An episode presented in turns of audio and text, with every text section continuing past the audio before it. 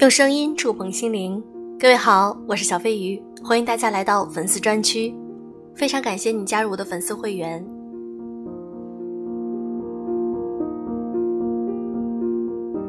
爱情一直是我们永久的话题，那今天我想和大家分享一篇文章，这三种信号是爱情长久的标志，心理学家眼中的完美爱情什么模样？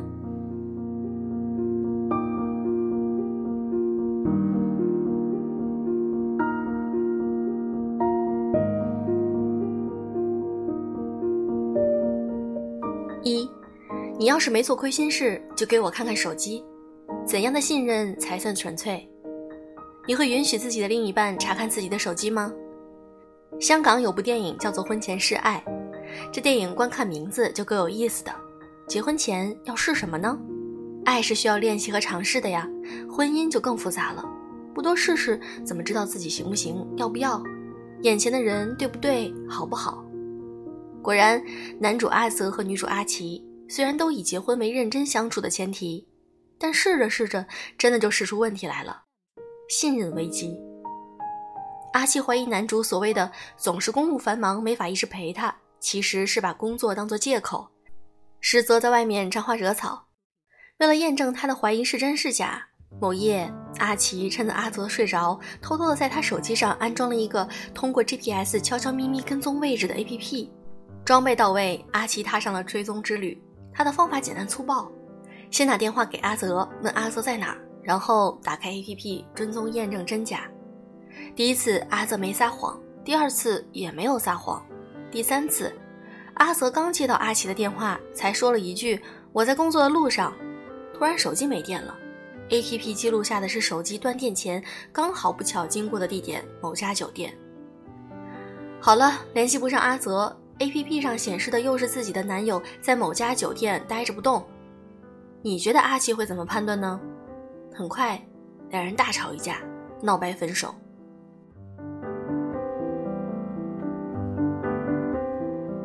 作为观众，这样的剧情看着都累，但从观众的身份回到现实生活，不妨审视一下，我们在自己的亲密关系中又能清醒到何种程度？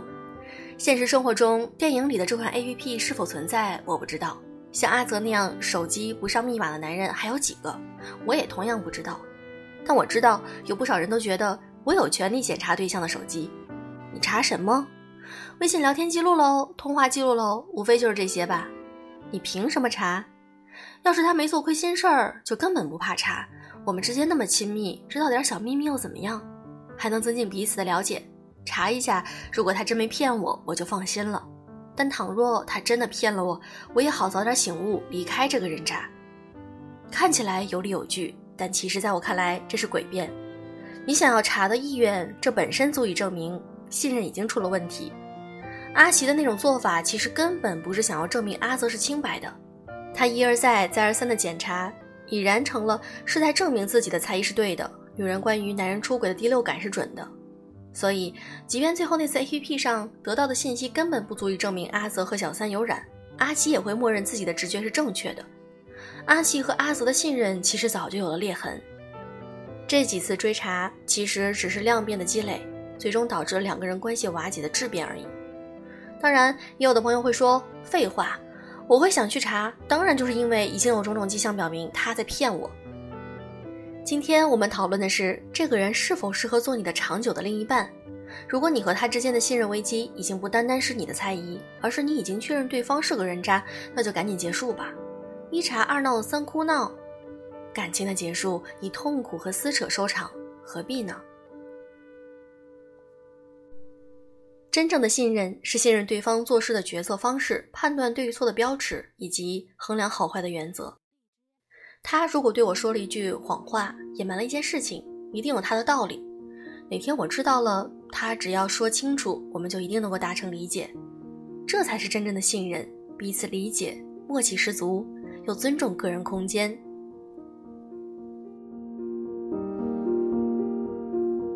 二，如果说你们原本来自不同世界，现在的你们两个世界重合了吗？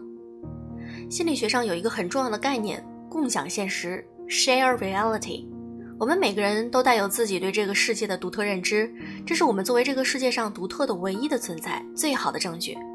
这种独特当然也包括了我们的三观、世界观、价值观、人生观，由此还衍生出金钱观、爱情观等等。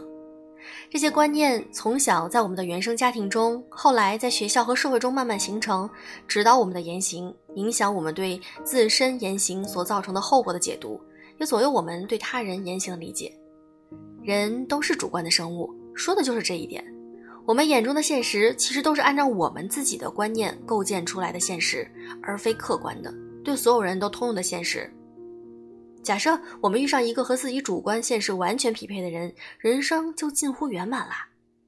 我说的话你都懂，你说的话我都懂，甚至两个人不用说话都心照不宣。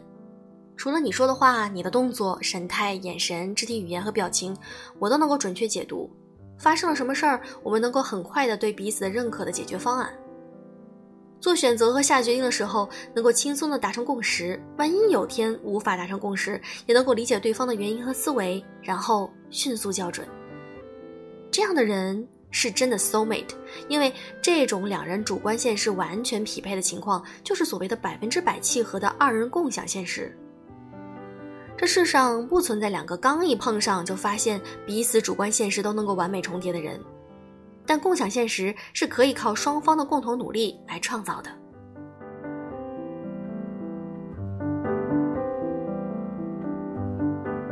我们在刚开始的时候和一个人处对象，都会重视彼此的相似点，缩小不同点，会放大自己的优点，掩饰自己的缺陷，这都无可厚非，不然彼此的好感会在一开始就戛然而止。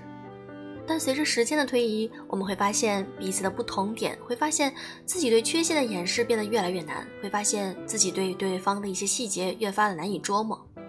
这个时候，你和他各自所处的世界会开始慢慢的相背而行，共享的重叠部分也就会慢慢变小，误解增多，理解变少。怎么办？需要开诚布公的交流，把共享现实的重叠面积增大。交流什么呢？生活中任何事情都是可以的，重点是把每件事的客观部分先抽离出来，然后互相交换主观的感受和思考。举个例子吧，你和他约好了周五晚上去看电影，票都买好了，电影之后的烛光晚餐也订好了。突然外面下了倾盆大雨，道路交通瘫痪，于是你毫无悬念地错过了电影的开场。好不容易赶到电影院，电影已经放映过半，你浑身湿哒哒的，自己已经很不舒服了，但对方在电影院白白等了你很久。他没做任何事情，需要陪着你一起承担电影看不完整的后果。这个时候，与其两个人在电影院里冷言冷语或者是争吵，不如找个地方坐下来，开始分享现实的练习，拿出一百二十分的尊重和坦诚，先把谁对谁错放在一边。我们先找来一个这个场景中完完全全不带主观色彩的客观现实：大雨，你的迟到，他的等待，至少半场电影的错过，你的浑身湿透。好，然后我们要彼此沟通，这每一个客观现实，你的主观感受和思维，然后交换意见。以错过半场电影为例，这里的主观解读可以涉及以下几个方面：意味着什么？对你来说，也许错过半场电影等于错过整场，此时再进影厅已经没有意义了。此时此刻的你是什么感受？你很感激，感激他和的耐心等待。你也很抱歉给他造成了不好的感受，你依然很期待，因为今晚和他可以一起共度的时光，包括此时此刻的交流沟通都有意义。你们二人也都在彼此身边，谁来承担后果？你有 Plan B 吗？你表示这是自己的错，电影票由你承担，并为了表示歉意，下周再来看同一场电影，还是你请客。现在可以直接去餐厅喝一碗暖暖的热汤。提出这个 Plan B 的理由。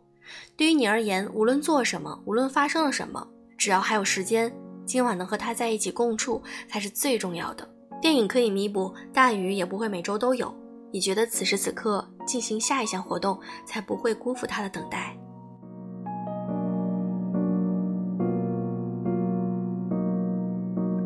这个交流没有对错，只有匹不匹配，以及在发现了不匹配的地方之后，两人是否有彼此成全的意愿。其实我们都知道两人相处一段之后呢爆发矛盾是必然的这其实是件好事儿。因为伟大的哲学家教过我们矛盾是推动事物发展的根本动力爱情也一样。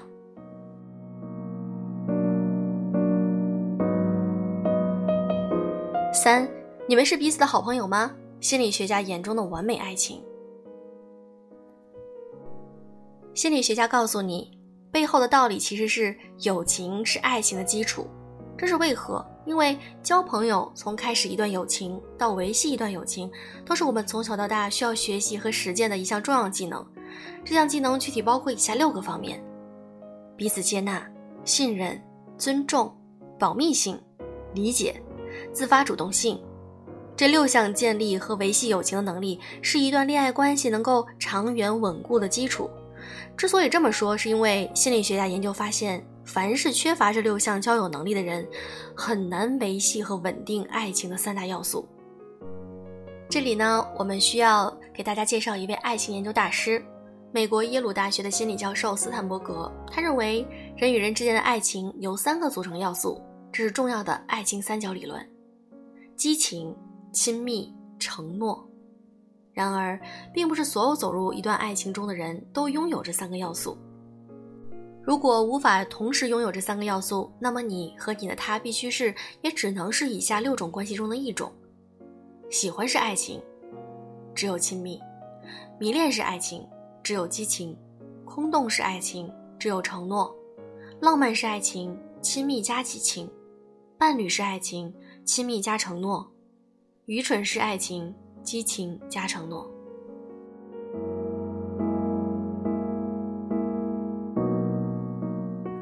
不妨自查一下，你和他把彼此当成了好朋友吗？